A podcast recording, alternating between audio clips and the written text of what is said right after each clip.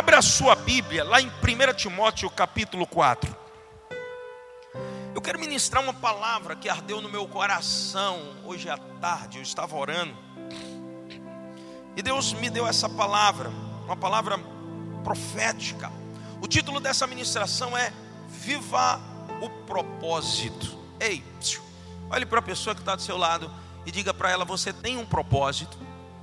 Você não está nessa terra por um acaso. Você não está nessa comunidade por um acaso. Você não veio a esse culto por um acaso. Deus te trouxe. E há um propósito nisso tudo. Quantos acreditam nisso? Há um propósito para a sua existência. Amém? 1 Timóteo, capítulo 4, verso 12 diz assim: Ninguém despreze a tua mocidade. Pelo contrário, torna-te padrão dos fiéis na palavra no procedimento, no amor, na fé e na pureza.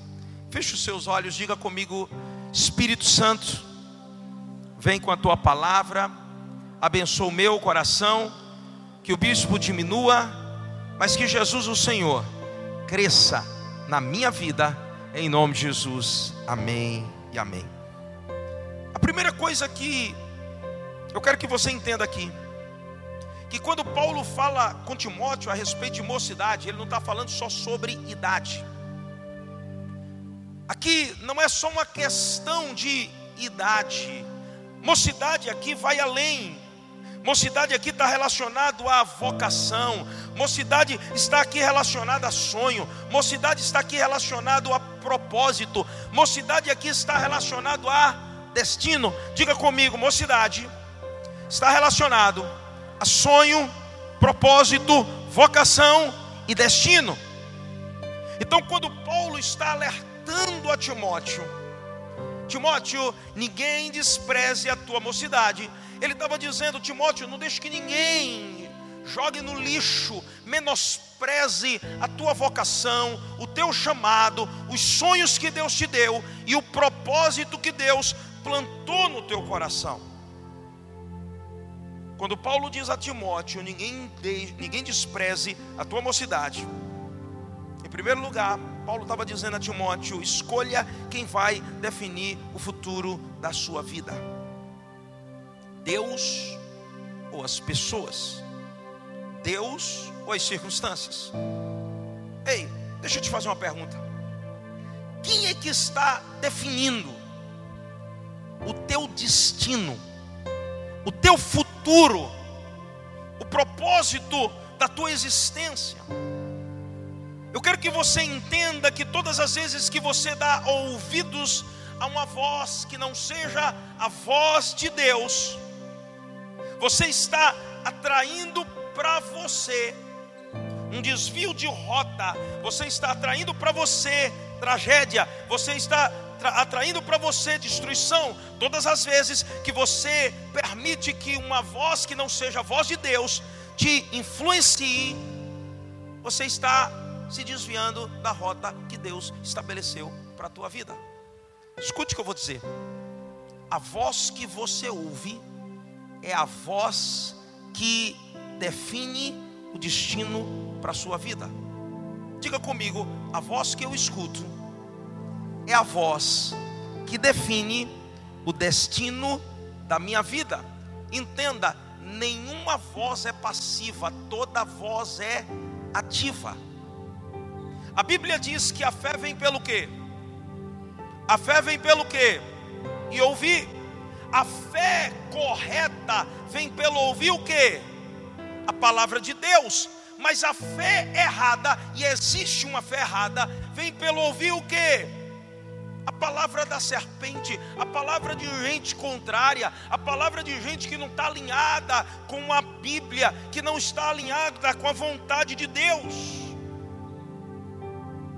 Então, quando Paulo chega para Timóteo e diz: Timóteo, ninguém despreze a tua mocidade, cuidado para que vozes estranhas não te desviem do propósito, vozes estranhas não roubem o sonho que eu coloquei no teu coração. Olha bem para mim. Você já conheceu pessoas que, quando começaram a trajetória cristã, a caminhada cristã, quando eles começaram a vida da igreja, eles começaram animados, eles começaram cheios de força, eles começaram cheios de sonhos, eles queriam trabalhar em tudo, eles queriam fazer tudo. Ele pregava até para poste. Você já conheceu crente que quando ele não encontra ninguém para pregar, ele olha para o poste, ele começa a evangelizar o poste. Eu conheço crente que o cara está tão cheio de fogo que ele fica na frente do espelho pregando para ele mesmo, e o pior de tudo é que depois ele ainda faz apelo e se converte. Você já conheceu crente assim, tão apaixonado, que quando ele começa, ele começa com tudo? Quantos conheceram gente assim? Às vezes você foi uma pessoa assim, é ou não é verdade? Mas você sabe qual é o grande problema? É que à medida que a gente vai caminhando, nós não só ouvimos a voz do Senhor, nós acabamos ouvindo outras vozes ao nosso redor. Você sabe por que, que Paulo chamou Timóteo e disse: Timóteo, senta aqui, vamos conversar. A primeira, o primeiro conselho que eu quero dar para você é: ninguém despreze a tua mocidade. Ei, cuidado quem você vai ouvir, porque quem você vai ouvir pode te influenciar para o bem e para o mal. A Bíblia está cheia de pessoas que primeiro ouviram a voz de Deus e começaram bem e terminaram mal, porque eles deixaram de ouvir a voz de Deus. Adão e Eva começaram bem ou mal? Qual foi a primeira voz que Adão e Eva ouviu? A voz de Deus. Mas diz a palavra que na trajetória eles acabaram dando ouvidos à voz de quem? A voz da serpente. Adão acabou dando ouvidos ao que? A voz de Eva. E a palavra de Deus diz que eles caíram, eles desviaram a rota, e o pior de tudo é que eles foram lançados fora do jardim, eles perderam o direito a permanecer no paraíso, eles perderam direitos da presença de Deus, que ia ter com ele todos os dias na viração da, tarde. Você sabe onde que eu quero chegar? É que não importa como você começa, mais importante é como você termina, e como você termina é definido pela voz que será o teu GPS no vidro. Quantos já entraram no carro, ligaram o Waze, ligaram o Google Maps e começaram a seguir o comando? Entra à direita, entra à esquerda, entra. Você já parou para pensar que às vezes o Waze e o Google Maps erram? Mas você sabe qual é a beleza da voz de Deus? É que a voz de Deus nunca erra. Ei, olha para a pessoa que está do teu lado e diga para ele: cuidado com a voz que você vai ouvir. Só a voz de Deus é que nunca erra. Aleluia. Tem gente que ouve a voz do seu ódio, da sua ofensa, da embriaguez é interessante que a palavra de Deus conta a história de um homem por nome Nabal. Quantos aqui já ouviram a história de Nabal? Quem era Nabal?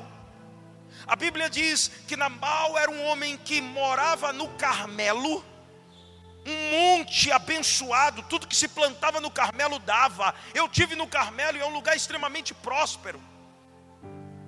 E a Bíblia diz que um dia Davi que foi o homem que Deus tinha colocado para reinar sobre Israel e seria um dos reis mais poderosos. Ele, cheio do espírito, manda um comando para Nabal, e a Bíblia diz que ao invés de Nabal ouvir a voz de Davi, que era a voz que estava ali direcionando naquele momento, a Bíblia diz que Nabal ouviu a voz da sua embriaguez, a voz do seu orgulho, a voz da sua soberba. Você já conheceu pessoas que quando começaram, começaram bem? Eles serviam em tudo. Eles não precisavam nem pedir, eles já estavam disponíveis a servir. Mas no dia que eles começaram a, a, ganhar um pouco de fama, quando eles começaram a ganhar um pouco de preeminência, quando eles começaram a ser um pouco mais visto que o outro, aí eles já começaram a dizer: Não, isso aí eu não faço, isso aí não é trabalho meu, isso aí, não, eu não. Olha, quando eu comecei tudo bem, mas agora não. Agora quem tem que fazer é fulano. Ei, deixa eu dizer uma coisa para você. Todas as vezes que você começa a ouvir a voz da tua embriaguez, a voz do teu orgulho, a voz da tua soberba, você acaba morrendo. Sabe por quê? Porque a palavra de Deus diz que a soberba precede a ruína. Você sabe o que que faz uma comunidade como essa crescer? Você sabe o que que faz uma igreja como essa crescer? É nós não deixarmos de ouvir a voz de Deus, é de nós entendermos que a voz que nos guia não é a voz dos holofotes, não é a voz do nosso orgulho, não é a voz da nossa soberba, não é a voz da nossa embriaguez, mas é a voz de Deus, aleluia. Ei, olha para essa pessoa linda que está do seu lado, pergunta para ela qual a voz que tem governado a tua vida. Qual é a voz que tem governado a tua vida? Ei, a palavra de Deus conta a história de Roboão. Quantos aqui já ouviram a história de Roboão? Quem foi Roboão? Um rei que tinha, pra, tinha tudo para dar certo. Ei, olha para o teu irmão e diz para ele: Você sabia que você nasceu para dar certo? Diz para outra pessoa: Diga, meu querido, você sabia que você nasceu para dar certo? Quantos creem aqui que nasceram para dar certo? Você nasceu para dar certo, a tua história já tem um final feliz. Deus escreveu a tua história. Agora, qual foi o problema de Roboão? Ele ouviu gente sem experiência, gente sem história. Ei, ei deixa, deixa eu dizer uma coisa para você. Quando você deixa de olhar para a história e para a experiência, para ouvir a voz da inexperiência, você sabe o que, que acontece? você acaba dividindo a tua história, você acaba reduzindo a tua história. Roboão tinha chamado, tinha sido chamado por Deus para reinar sobre doze tribos, sobre todo Israel, e por causa da ignorância, de dar ouvidos à inexperiência, você sabe o que, que acontece? A Bíblia diz que Roboão divide Israel e ele fica só com duas tribos. Na verdade, ele perde o governo ele perde a autoridade. Na verdade, ele só consegue continuar com duas tribos porque Deus dá aquele grito de misericórdia. Ele diz: Olha, eu, eu por amor a Davi, eu não vou te deixar sem nada. Por misericórdia, não é a você, é por misericórdia a experiência do teu pai Davi. Eu não vou te deixar sem nada. Por isso, ei, diga para a pessoa que está do seu lado: cuidado com quem você ouve, porque quem você ouve te influencia para o bem ou para o mal. O povo de Israel nasceu para dar certo, sim ou não? Sim ou não? Mas diz a palavra que Deus deu uma ordem: não se misturem com os outros povos. O que Deus estava dizendo não era eu vou criar uma raça ariana, aonde ninguém vai se envolver. Não, o que Deus estava dizendo é: não se deixe influenciar pela cultura do mundo, não se deixe influenciar por essa cultura pagã lá fora. Era isso que Deus estava dizendo. Só que diz a palavra que Israel, ao invés de obedecer à voz de Deus, ele começou a, a, fazer justamente o contrário, e ele começou a dar ouvidos não mais à palavra, mas ele começou a dar ouvidos à cultura do mundo. Ei, olhe bem para mim, todas as vezes que você deixa de olhar para a palavra e ouvir a palavra, e permitir que a palavra seja a tua direção, você acaba quebrando a cara. Davi disse: Lâmpada para os meus pés é a tua palavra e luz para os meus caminhos. O que é que Davi estava dizendo? Ele estava dizendo: todas as vezes que eu dou ouvidos à tua voz, Senhor, todas as vezes que a tua voz se torna o meu GPS, não tem como eu errar. Eu vou chegar no destino certo, eu vou tocar o futuro, eu vou tocar o meu propósito. Mas o contrário também é verdadeiro. Todas as vezes que você deixa de ouvir a palavra de Deus, todas as vezes que você dá ouvidos a outra voz, você acaba quebrando a cara. Você sabe qual é a nossa tendência? É achar que a maioria tem razão. Quantos aqui já ouviram aquele ditado? Que a voz do povo é a voz de Deus. Quantos já ouviram isso aqui? A minha pergunta é: quantos acreditam que a voz do povo é a voz de Deus? Você já parou para pensar que todas as vezes que a gente segue o povo, a gente quebra a cara? Um dia, um rei teve a brilhante ideia de colocar o Salvador do mundo, Jesus, e Barrabás, um, um, um criminoso, e dizer: Eu não vou escolher, eu não vou desistir, decidir, eu vou deixar que o povo decida. E o que, que o povo escolheu? Até hoje o povo escolhe Barrabás. Por isso a voz do povo não é a voz de Deus, a voz do povo é a voz do povo. A voz do povo é a voz da maioria apenas. A voz do povo muitas vezes te conduz ao caminho de destruição. Você quer um conselho, você quer continuar crescendo, você quer continuar avançando. Ei, você quer ter um ano de 2020 sobrenatural, você quer ter uma década sobrenatural. Ajuste os teus ouvidos, coloque um filtro nos teus ouvidos, selecione bem quem você vai ouvir. A Bíblia diz: as más conversações corrompem os bons costumes. Tem gente que começa bem e termina mal, porque não selecionou bem quem vai ouvir. Diz para a pessoa que está do teu lado, meu lindo, se a tua boca não tiver alinhada com a boca do meu pai, nem precisa me dizer nada. Diz para ele: shut up, cala a boca. Ei, há momentos que a gente tem que deixar de ser polido, educado. É interessante que quando os doze saíram para espiar a terra de Canaã e voltaram. Dez começaram a pôr medo no povo. Dez começaram a desviar a rota. A Bíblia diz que Caleb se levanta com autoridade e ele grita: Ei, calem a boca. E aí ele volta a alinhar: Ei, quem te conduz para longe da palavra, para longe do propósito, não pode ter acesso aos teus ouvidos.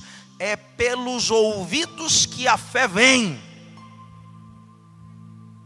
Por isso, coloque um firewall nos seus ouvidos, um antivírus nos seus ouvidos. Tem muita gente que é infeccioso, então cuidado. Olha para essa pessoa linda que está do seu lado. Diz para ele, meu lindo, cuidado com o que você vai falar. Porque Deus colocou um firewall, um antivírus no meu ouvido. Não vai entrar nada que seja contrário à palavra de Deus. Amém. Segundo, quando Paulo diz, ninguém despreze a tua mocidade, ele estava dizendo a Timóteo: não esqueça quem você é. Ei, diga para você mesmo: eu sei quem eu sou. Você sabe qual o grande problema dessa geração? É que essa geração é a geração sem identidade. E a pior coisa é quando você encontra alguém sem identidade, alguém que não sabe que é, quem é. Quem não sabe quem é, acaba se tornando qualquer coisa. Eu vou repetir isso. Quem não sabe quem é, acaba se tornando qualquer coisa. Esses dias, eu estava ouvindo uma ministração de um amigo, e ele dizia uma coisa interessante. Ele dizia: Eu não entendo porque quando a nossa geração entra numa universidade, ao invés de mudar a universidade, ela é mudada pela universidade. Eu não entendo quando um cristão ele decide se envolver na política e ele se candidatar a qualquer órgão público, ao invés de ele mudar o Congresso, ao invés de ele mudar a bancada, a bancada, o, o, o, o executivo, ele acaba se corrompendo. E você sabe qual foi a minha reflexão e a minha, a minha é, conclusão? É que quando nós entramos na universidade, ou quando nós entramos num órgão público, ou numa empresa, ou num departamento, e nós acabamos nos corrompendo, não é que nós nos corrompemos, é que nós já éramos corruptos. Porque quem sabe quem é não se vende, quem sabe quem é não muda por qualquer coisa. Ei, quem sabe quem é não negocia o seu propósito, a sua primogenitura por qualquer prato de lentilha. Porque ele sabe quem é. porque ele tem uma identidade, ele foi definido por Deus. Esses dias eu estava conversando com uma jovem e ela me disse uma coisa interessante. Ela, ela disse para mim, para a Flavinha, para minha esposa, ela disse: Eu perguntei para ela, filha, cadê teu noivo? Eu não tenho visto mais aqui na igreja. Ela disse: Nós terminamos. Eu disse: Mas vocês terminaram? Por que, que vocês terminaram? E ela disse: Bispo, porque ele, ele não entendeu ainda quem eu sou. Eu disse: Como assim? E ela olhou no, nos meus olhos e nos olhos de Flavinha, chorando com lágrimas. Ele disse: ela achou, ele achou que eu era qualquer uma. Mas eu sou a menina dos olhos de Deus. Eu sou uma princesa. Eu o amo demais. Mas eu amo muito mais o meu Deus. E eu amo muito mais quem eu sou. E se eu não me amar, eu não vou poder amar ninguém corretamente. Gente, aquela palavra foi de uma maturidade tão grande que eu olhei para ela e eu disse: Minha filha, você precisa conversar com as jovens dessa igreja para que elas entendam quem elas são. Ei, olhe bem para mim. Deus não te criou para ser qualquer um. Você não vive carência nem emocional, nem afetiva, nem espiritual. Deus já te supre em tudo.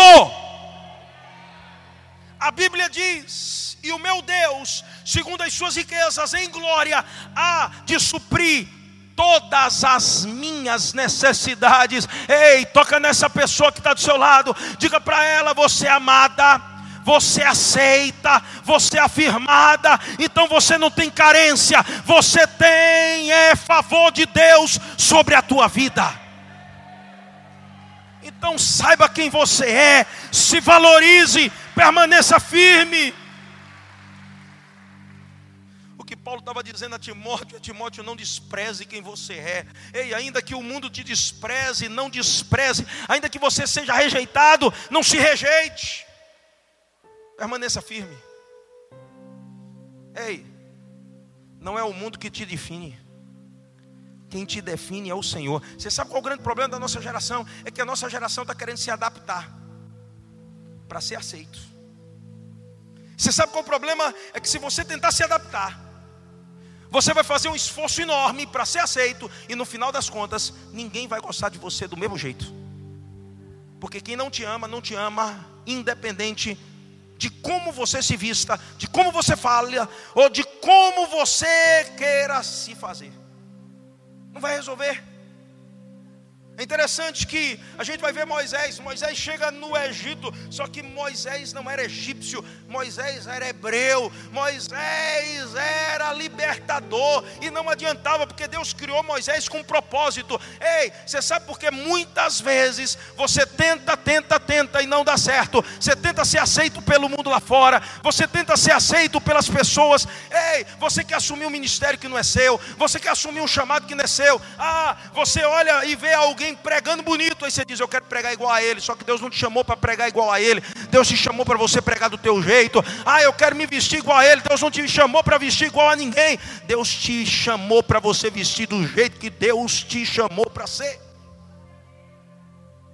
Moisés chega no Egito. Aí Moisés pensa: Eu sou príncipe do Egito agora. Então eu tenho que me adaptar a isso que, que acontece?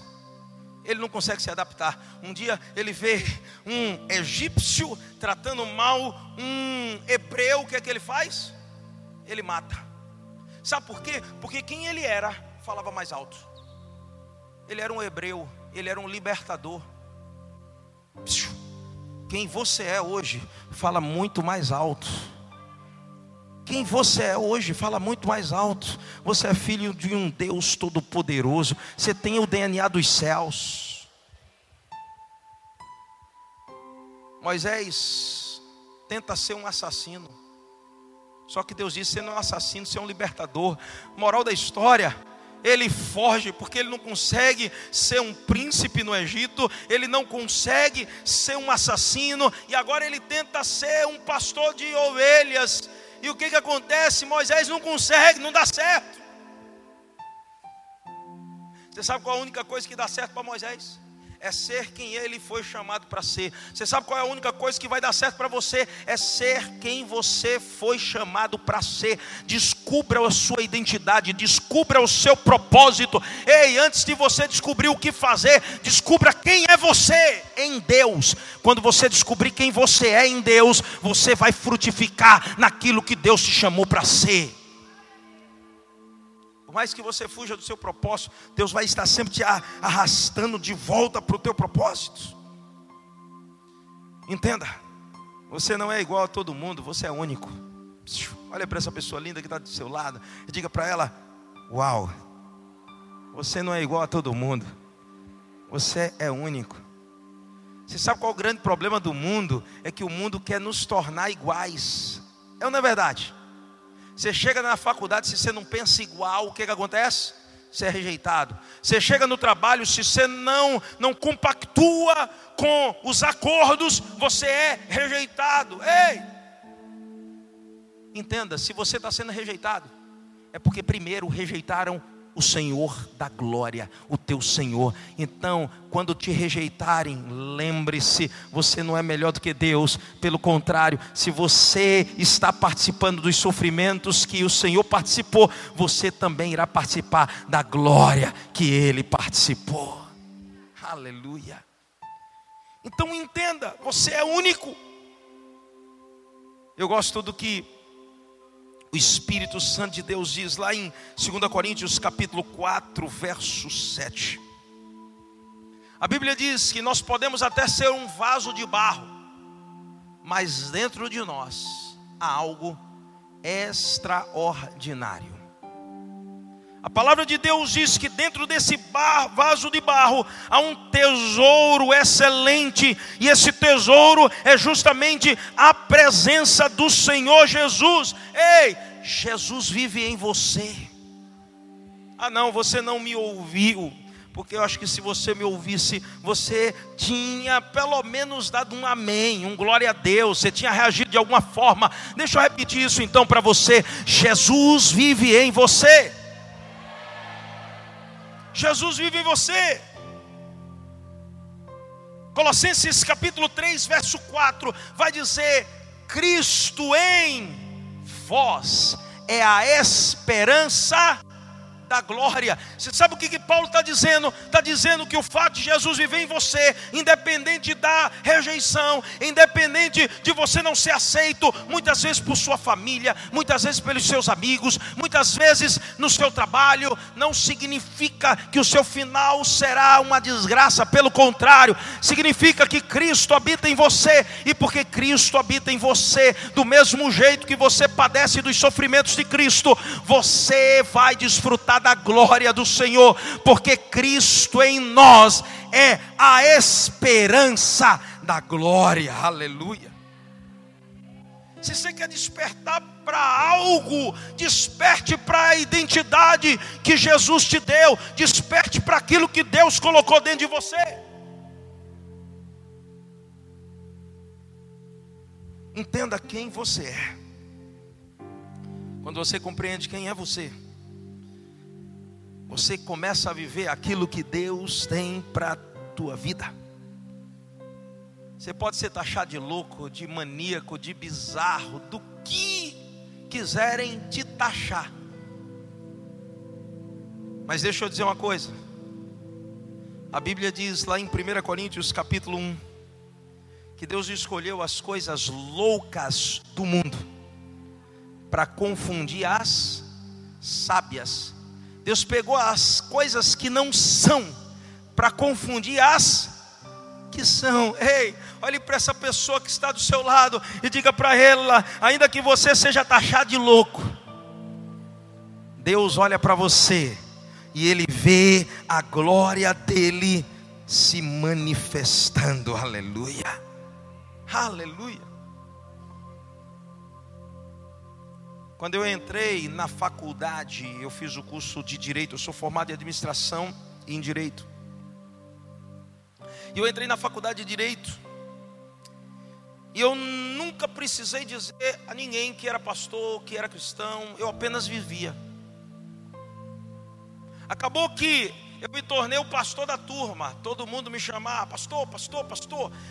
No início era só de maneira pejorativa, a turma brincava, a turma tirava onda. E eu não me importava com aquilo, porque eu entendi que, como igreja, eu sou luz nos ambientes aonde, aonde Deus me coloca. Sabe por quê? Porque eu sabia quem eu era. Você sabe o que aconteceu? Deus começou a mudar o ambiente. E aí, aqueles amigos que tiravam onda com minha cara, aqueles amigos que me chamavam de doido, de maluco, de louco, começaram a enfrentar lutas, conflitos, e aí eles começaram a me procurar, ao ponto de, na minha turma, 45 amigos entregaram a vida a Jesus através da minha vida. Um dos meus amigos, Jaime, ele era um ateu e ele brincava comigo, ele chacotava da minha fé, mas eu continuava firme. Um dia nós estávamos no cachorro quente, sentados, e ele estava enfrentando uma luta, e Deus me deu uma palavra. Eu olhei para ele, eu notei que ele estava diferente, ele estava triste, e eu olhei para ele, eu digo, Mito, o que está acontecendo, brother? Ele disse, não, está tudo tranquilo. Brother, não está tudo tranquilo. Deus está falando que você está passando por uma luta muito grande. O que está acontecendo? Ele olhou para mim, e disse: Se Deus está falando, se Deus realmente está falando, como você diz, ora para Ele, pede para que Ele te revele. Não, não, faz o seguinte. Você não tem um voto lá que você diz lá na tua igreja? Eu digo: Tenho, toda sexta-feira. Faz o seguinte: se você orar e Deus resolver o meu problema, eu não vou te contar o que é. Se Deus me resolveu o, teu, o meu problema, eu prometo a você que eu vou lá na igreja com você. Eu disse: está fechado. Vou orar. Naquela semana eu entrei num propósito de jejum com Deus. E eu comecei a interceder por ele. E Deus começou a trabalhar no próprio final de semana. Interessante que quando deu a segunda-feira, nós estávamos chegando juntos e eu sentei com ele e eu disse: Jaime, tua cara mudou, o que foi que aconteceu? Ele olhou assim para mim e disse: Olha, eu não sei o que, que aconteceu, mas o problema sumiu, Deus resolveu. Pela primeira vez, ele falou em Deus de uma forma é, é, é, que não fosse pejorativa, ele acreditou.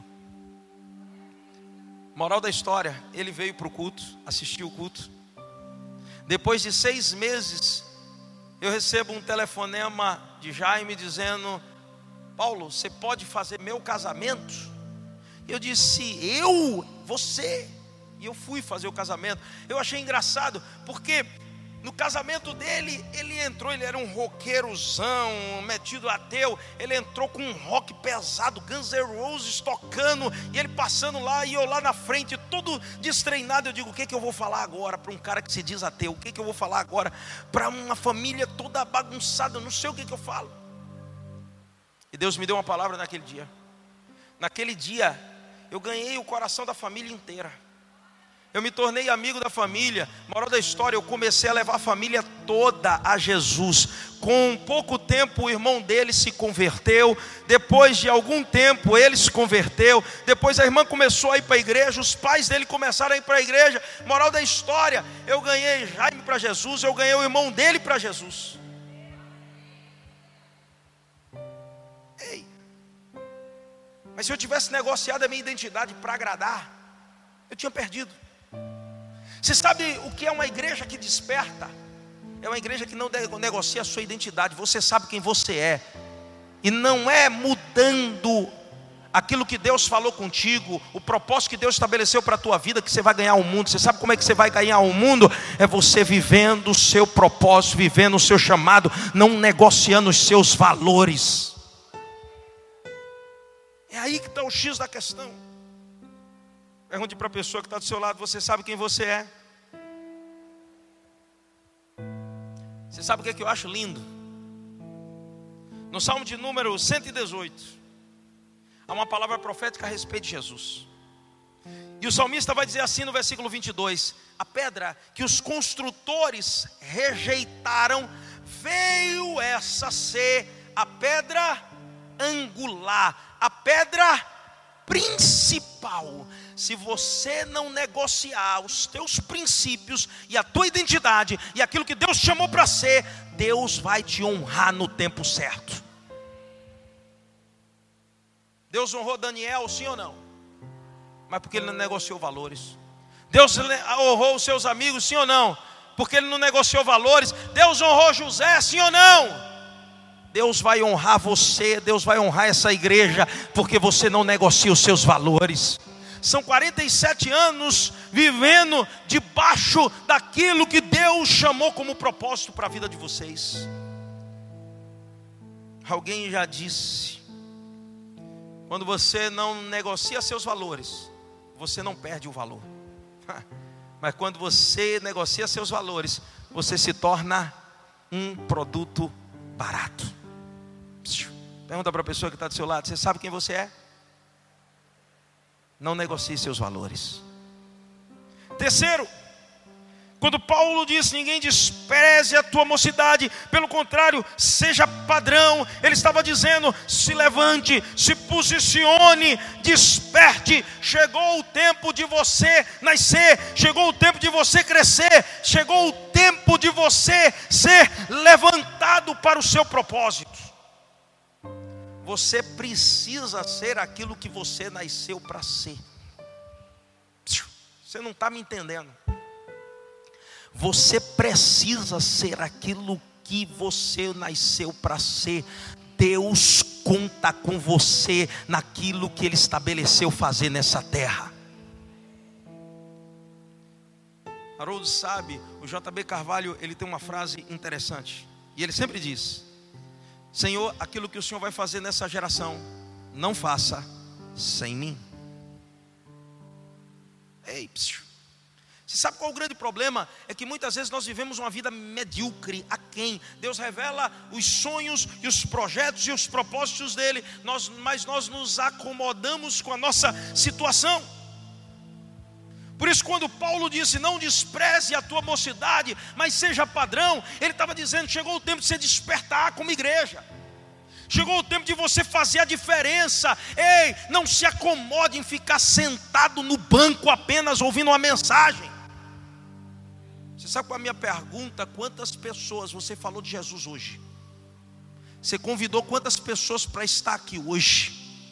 Você sabe qual é a minha pergunta? Ei, você tem sentado com o teu pastor e perguntado para ele, pastor, quais os sonhos que o senhor tem? Porque eu quero sonhar os teus sonhos, porque esses sonhos são os sonhos do reino de Deus. Ah, o sonho é ampliar a igreja. Eu tô junto, conte comigo. Eu não tenho ouro, mas não tenho e não tenho prata, mas o que eu tenho te dou. Eu tenho meu trabalho, eu vou atrás. Nós temos uma ação na igreja chamada chamado Família Ação. Todo primeiro domingo do mês nós levantamos é, cesta básica, alimentos. E é interessante que hoje, hoje eu recebi um WhatsApp de um casal lá da igreja, um casal que está enfrentando uma luta um, grande. E é interessante que ele não tem muito recurso. Você sabe o que, que ele fez? Estou procurando aqui para ver se dá para mim mostrar para vocês ele simplesmente botou um banquinho na frente da, da, da, dos prédios onde ele mora. E ele começou a pedir ajuda. Aí ele mandou hoje a foto para mim. Não sei se dá para você ver aqui. Não dá porque está um pouco longe, né? Mas ele mandou aqui os alimentos que ele conseguiu. Ah, Ah, depois, depois, vou passar para tu aí, depois você, passa. E aí conseguiu alimentos. Eu não tenho ouro, não tenho prata, mas o que eu tenho eu te dou. Ah, eu não tenho dinheiro que o pastor precisa. Ei, mas você tem teu trabalho. Corre atrás. Você conhece alguém que tem, corre atrás. Ah, eu, eu, eu não sei pintar, mas você sabe fazer outra coisa. Ei, use o dom que Deus te deu, use o talento que você te, que Deus te deu, mas seja um padrão, seja exemplo. Se levanta, ei, desperta e resplandece, porque já vem a tua luz, a glória do Senhor está raiando sobre você. Mas faz alguma coisa. Não fique parado se mova. Ei, eu gosto de o que diz Isaías capítulo 60, versículo 1. A palavra dispor é a palavra ficar de pé, é se levantar. Fica de pé aí, um minutinho, um minutinho, fica de pé, rápido, rápido. Bora, bora, gente. Gente, vocês estão muito devagar, pelo amor de Deus. Desperta, acorda. O que Deus estava dizendo aqui é: levante-se, fica de pé, se coloque em pé, porque muitas vezes a gente está sentado, está dormindo, a gente está vendo a banda passar. A banda está passando e a gente está vendo. Às vezes a gente está vendo. É interessante que toda igreja tem aquele irmão que trabalha mais do que todo mundo, trabalha por ele e trabalha pelos outros. É ou não é verdade? É ou não é verdade? Desculpa, pastor. Eu não sou pastor de vocês. Mas larga a mão de ser cara de pau. Porque tem gente que reclama de tudo, mas não faz nada. E quem não trabalha, dá trabalho. Não fique chateado comigo, não. Eu não sei se eu volto aqui, por isso que eu deixei para o último dia para falar isso. Quem não trabalha, dá trabalho. Tem gente que não tem coragem nem de bater palma na hora que o ministro de louvor pede, que o pastor pede. Você já morreu e esquecer de te enterrar. Mas hoje a gente veio aqui orar por ressurreição. Orar para que você acorde, desperta, pode sentar, fica de pé. Paulo está dizendo: ei, levanta-te põe de pé. Todo mundo sabe quem você foi. Quem sabe um dia você foi um chato. Quem sabe um dia você foi alguém que ao invés de ajudar atrapalhou. Mas só Deus sabe quem você vai se tornar. Vou repetir isso. As pessoas podem até saber quem você foi, mas só Deus sabe quem você vai se tornar. Você sabe o que, é que eu creio aqui que um dia eu ainda vou voltar aqui, nem que seja para assistir um culto e, rever alguns irmãos aqui, mas eu vou ver pessoas extraordinárias, pessoas que vão abraçar todos os projetos, pessoas que vão sonhar os sonhos, pessoas que vão fazer acontecer. Ei, você é um feitor de história, você não é alguém que espera a história acontecer, você é alguém que escreve história. Você sabe o que eu acredito? 2020 é ano de novos começos. Deus está escrevendo uma nova história nessa igreja a partir da sua vida. Deus vai escrever novas histórias a partir de você. A partir de você, novos ministérios vão surgir aqui, novas células vão nascer. Ei, eu já vejo novos núcleos chegando, novos templos sendo construídos. Ei, Deus vai usar a tua vida. Então desperta, levanta-te. Deus chegou para Simão, e quem era Simão? Inconstante. Deus disse: Você não vai ser mais inconstante. As pessoas te chamam de inconstante. As pessoas olham para você como inconstante. Mas eu vejo algo diferente. Eu vejo Pedro. Eu vejo alguém estável. Alguém constante. Aleluia. Deus está dizendo para pessoas aqui: Você era inconstante. Hoje você vai ser constante. Você vai ser um baluarte desse ministério. Você vai ser alguém que vai começar e só vai parar quando terminar.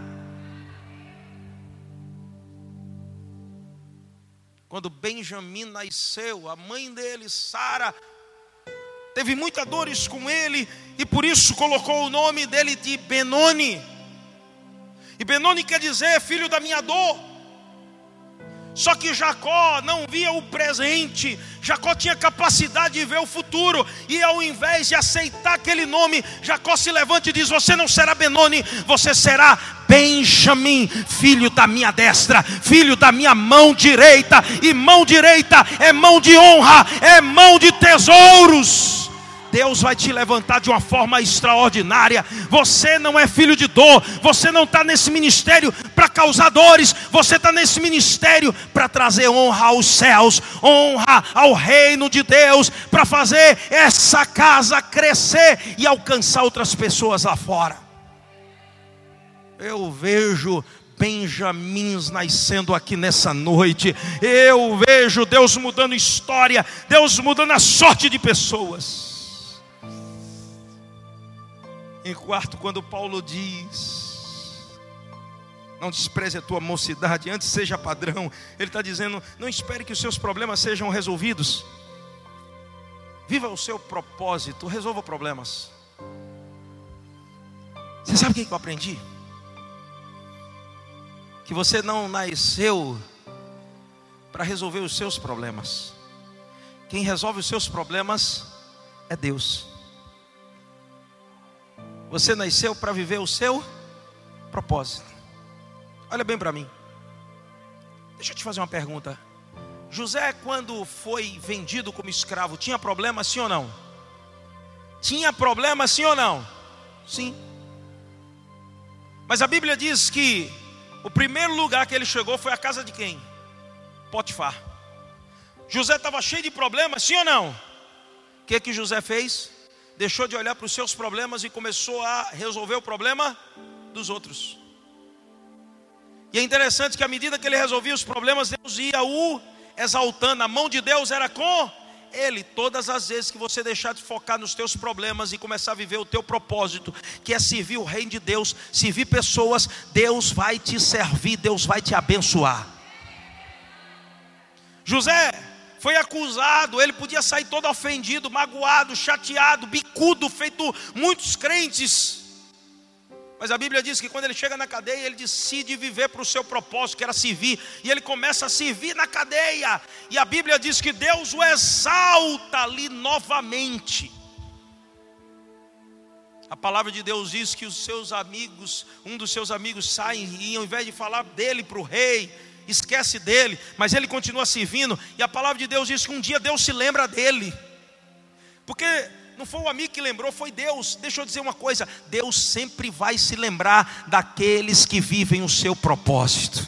Ei, disse para a pessoa que está do teu lado, querido, não se preocupe com o futuro, viva o seu propósito, porque Deus sempre vai lembrar de quem vive o seu propósito aqui na terra. E a palavra de Deus diz que José chega ao trono. E olha que coisa linda. A palavra de Deus diz que depois que José chega ao trono, José começa a viver o seu propósito, não resolvendo o seu problema, mas resolvendo o problema das pessoas. E ele se encontra com seus irmãos. E ele começa a servir os seus irmãos. E um dia, os seus irmãos descobrem que ele é José. E eles ficam morrendo de medo, ele vai se vingar de nós, ele vai nos matar. E diz a palavra que eles foram até José e pediram perdão e choraram, disseram: pelo amor de Deus, tem misericórdia de nós. E ele disse: Ei, eu não estou ofendido, eu não estou magoado, porque eu sei quem eu sou, eu sei para o que Deus me chamou. E eu não estou focado nos meus problemas, eu estou focado em viver aquilo que Deus me chamou para viver. E a palavra de Deus diz que ele disse: Foi para esse tempo que Deus me levantou. Você sabe o que, que eu acredito? Deus levantou pessoas aqui para esse tempo, para resolver os problemas que vão aparecendo. E à medida que os problemas aparecem, você vai ser um solucionador de problemas. Ei, você será a resposta de Deus para essa igreja, para essa cidade.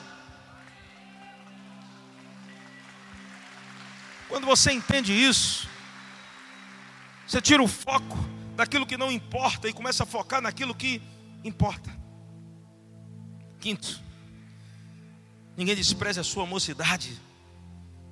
É você decidir correr o risco de ser feliz e viver o seu propósito. Dá um sorriso para essa pessoa linda que está do seu lado, que parece que o negócio ficou pesado. Dá um sorriso melhor, faz com que ela, pelo menos, arranca um sorriso dessa pessoa linda. Diz para ele, ei, fala para ele, bispo está terminando. Ah, agora vocês riram, né? Ah. Ser padrão e ninguém desprezar é correr o risco de ser feliz. Quantos casados nós temos aqui nessa noite? Casados. Casados e felizes. As mulheres parecem que são mais felizes que os homens. Eu me lembro que pastor Lucinho ministrando, ele disse uma coisa interessante. Ele trouxe uma estatística assustadora. Ele disse: Você sabia que quem pratica sexo tem quatro vezes mais probabilidade de ter um infarto e morrer? Quantos sabiam disso? Tem, tem mulher, tem mulher, tem mulher que já olhou para o esposo, está vendo? Por isso que eu não gosto de fazer muito. E tem homem que já olhou para a esposa e diz: Eu estou doido para morrer hoje à noite. é verdade, aí, ô oh, glória. Ai, mas deixa eu te fazer uma pergunta: quantos vão deixar de fazer sexo porque ouviram essa estatística hoje? Ninguém. Sabe por quê? Porque você decidiu correr o risco de quê? De ser feliz. Ei, você decidiu correr o risco de quê? De ser feliz. Você tem que entender, você nasceu com um propósito, transformar o mundo, trazer vida para essa geração. Então, decida ser feliz em relação àquilo que Deus te chamou para ser. Decida.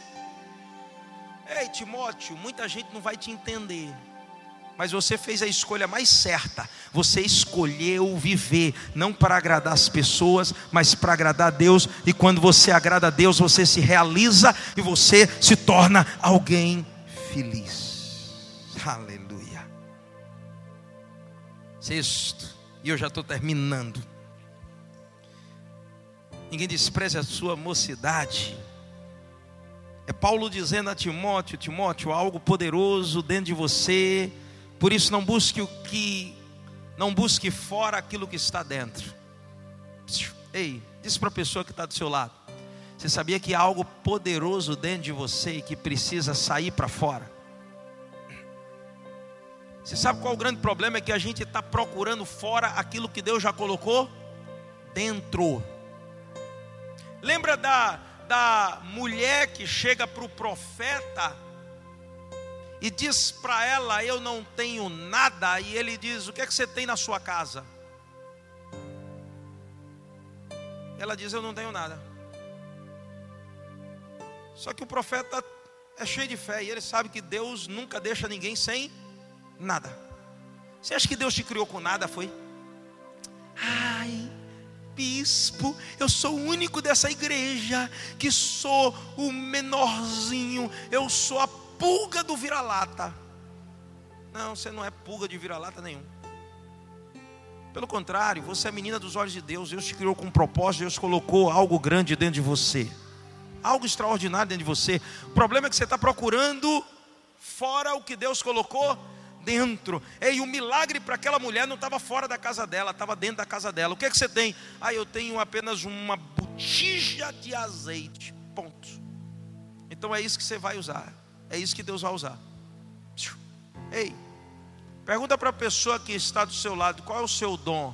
Qual o seu talento? O que que você sabe fazer?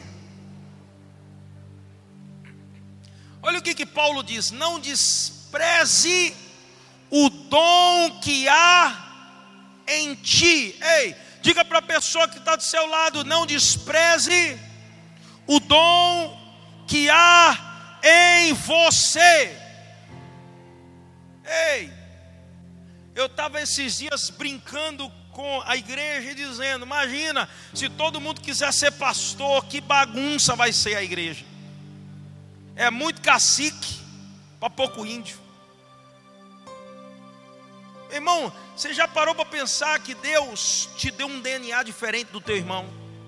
te deu uma fisionomia, te deu um talento. Tem gente que quer cantar igual fulano, que quer pregar igual cicrano. Meu irmão, você não precisa nem cantar, nem pregar e nem ser igual. Você só precisa ser quem Deus se chamou para ser. Há um dom e um talento que você tem, que teu irmão não tem, e é na nossa diferença que nós nos completamos. Imagina um mundo de gente igual.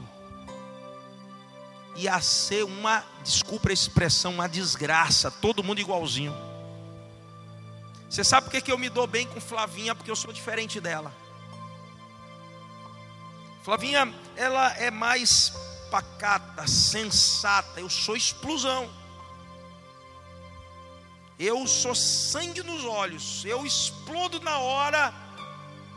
E é ela justamente que vem mitigando a fleuma, vem, vem eh, diminuindo a minha ânsia por muitas vezes responder raivosamente.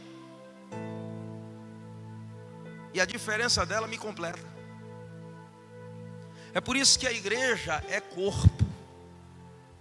E corpo não quer dizer que todo mundo é braço, quer dizer que um é braço, outro é perna, outro é cabeça, outro é orelha, outro é ouvido, outro é nariz, e é necessário que o corpo esteja completo, cada parte diferente. Para quê? Para que ele possa funcionar corretamente. Eu gosto de cantar, mas Deus não me chamou para cantar. E eu entendi aquela conversa bem franca com o Espírito Santo. O Espírito Santo sentou comigo e disse: Cara, deixa eu te dizer uma coisa. Eu não te chamei para cantar, eu te chamei para você me servir de outra maneira. Então aceite. Eu digo amém. Vou fazer o quê? Tem que aceitar. E quando eu decidi viver o meu propósito, Deus começou a afinar e começou a aperfeiçoar meu propósito. Agora deixa eu dizer uma coisa: quando você despreza o dom que Deus te deu, Deus não tem como aperfeiçoar esse dom.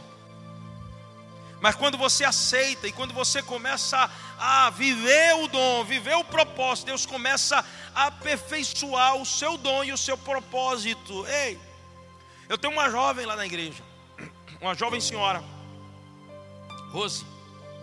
Ela é um amor de pessoa, uma filha amada. E sabe que Rose tentou um bocado de coisa. E um dia eu sentei, sentei com ela e eu disse: Filha, a gente precisa alinhar esse negócio, porque você já tentou isso, você já tentou aquilo, você já tentou. O que, que Deus chamou para fazer, pelo, meu, pelo amor de Deus? E ela disse: É, bispo, eu até acho que sei, mas eu não sei se isso tem muita relevância. Eu digo que é. Deus, Deus me chamou para coordenar a equipe. Se você me desse uma equipe, eu ficasse por trás dos bastidores e eu coordenasse, eu acho que dava certo. Eu digo, então tá bom.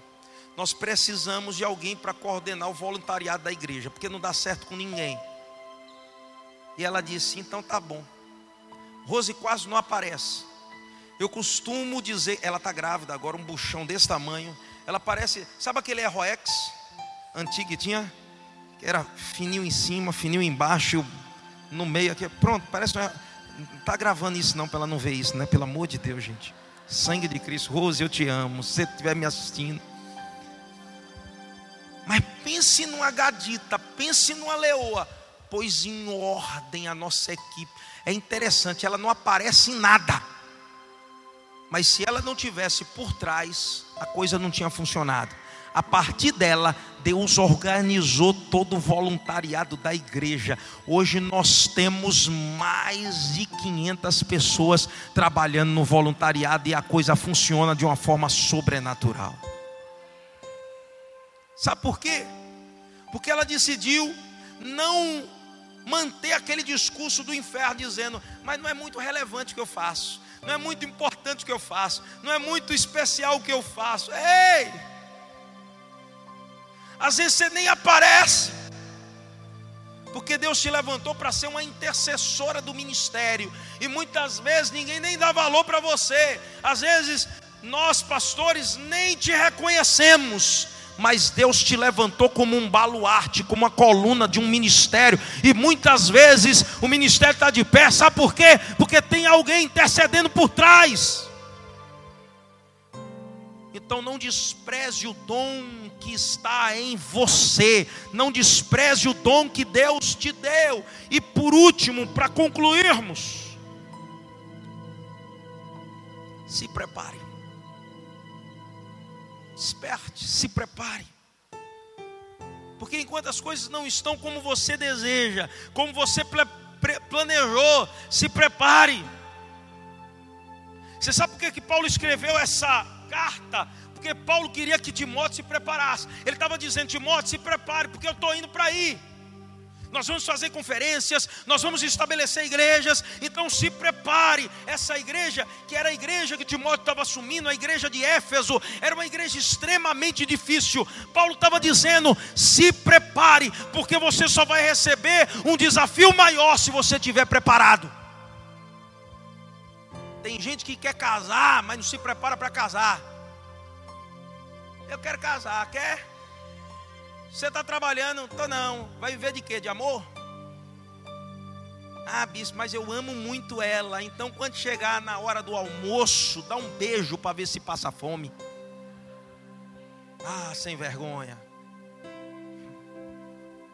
Tem gente que diz, bispo, meu sonho é fazer medicina. Você está estudando? Não. Você quer o quê? Que o Espírito Santo te revele a prova. Larga a mão de ser sem vergonha. Ei, olhe bem para mim. Enquanto as coisas não acontecem como você planejou, se prepare. Porque quando Deus mandar o esposo, você está preparado. Quando Deus mandar a esposa, você está preparado. Quando Deus mandar o ministério, você está preparado. Enquanto isso, se prepare. Você sabe por que, que Deus muitas vezes não te dá aquilo que você sonha? Porque Deus sabe que se Ele te entregar, você vai estragar. Saul pegou o reinado, mas não estava preparado. O que é que ele fez? Estragou. Davi pegou, mas ele já estava preparado. Ele começou. Ei, se eu não consigo pastorear gente, eu vou começar a pastorear cabra, bode, ovelha.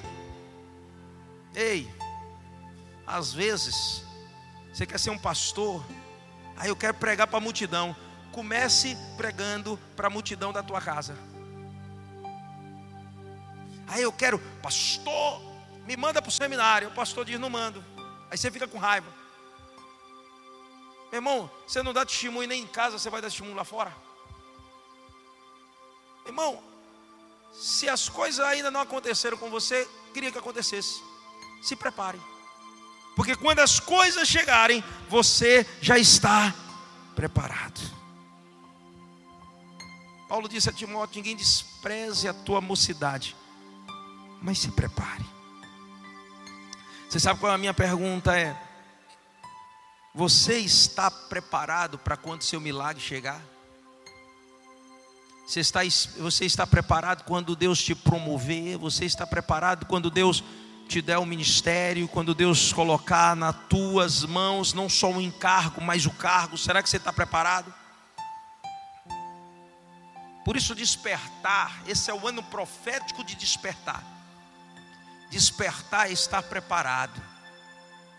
É estar preparado para quando Deus disser: esse lugar está pequeno, a gente precisa comprar um maior. Esse lugar está pequeno, eu preciso levantar mais pessoas para trabalhar despertar isso, é você estar preparado. Olha que coisa interessante.